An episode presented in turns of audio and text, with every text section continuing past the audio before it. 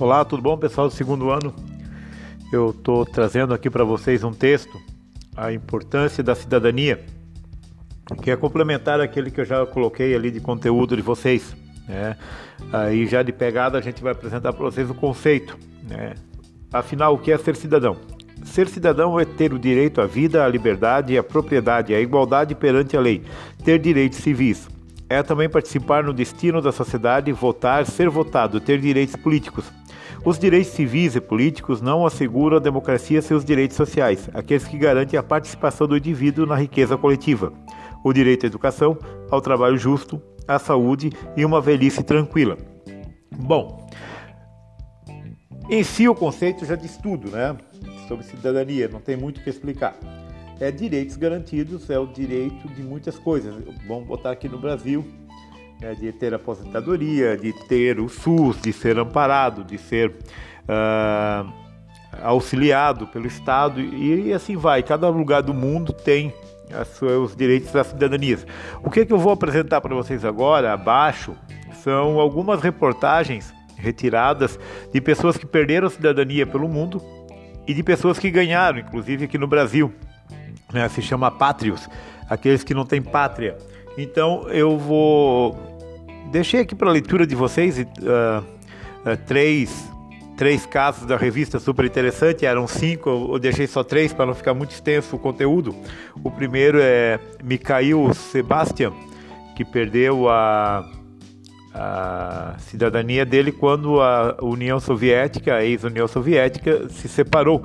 Ele era do Azerbaijão nome lindo de se pronunciar, então ele não tinha mais uma nação, ele não tinha mais um passaporte, e pelos os azares da vida dele, ele acabou parando nos Estados Unidos, que também não concedia para ele o direito de ser cidadão.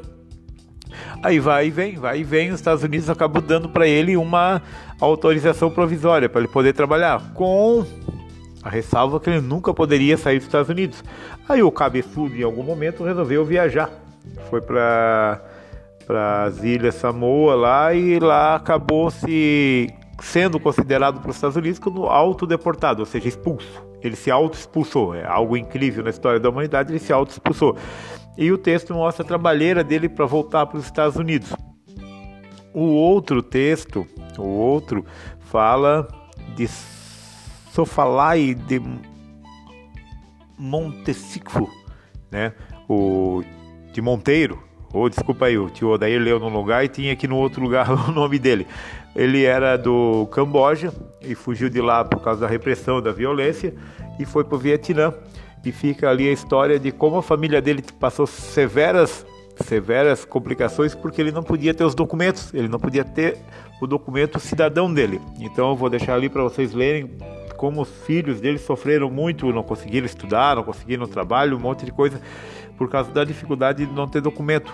A mesma coisa vem com a outra história da Zeinar, que também nasceu no país, nasceu no Líbano, mas não podia ser libanesa porque o pai dela morreu antes, o pai dela era egípcio.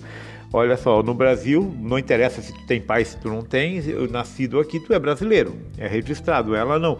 Né, de, os percalços que ela passou, inclusive até de perder o casamento dela, porque o namorado desistiu dela, porque ela não tinha documento. Então vou deixar para vocês ali a leitura. E por fim, eu vou deixar aqui para vocês lerem sobre uh, a lei pioneira que, que o Brasil concede cidadania a irmãs sem pátrias. Então, uh, no mundo, né, praticamente, o Brasil é um dos pioneiros que concede o direito às pessoas de terem pátria. E aqui fica muito claro: se você não tem pátria, por exemplo, se você não tem um documento, você não pode ir no SUS, você não pode ir no hospital, eles te negam, você não pode estudar, você não pode trabalhar, você não pode um monte de coisa. A cidadania é complexa e ampla. Então, não ter cidadania é muito ruim para nós. E eu vou deixar os textos ali para vocês lerem, né, pelo título de curiosidade, já que eles são muito extensos para ficar lendo, ele é de curiosidade mesmo na é,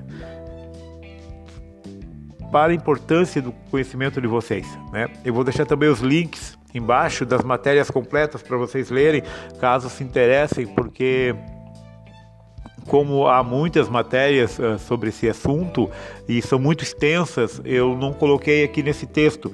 Então fica da, do critério da curiosidade de vocês, tá bom? Abraço para todo mundo, saúde.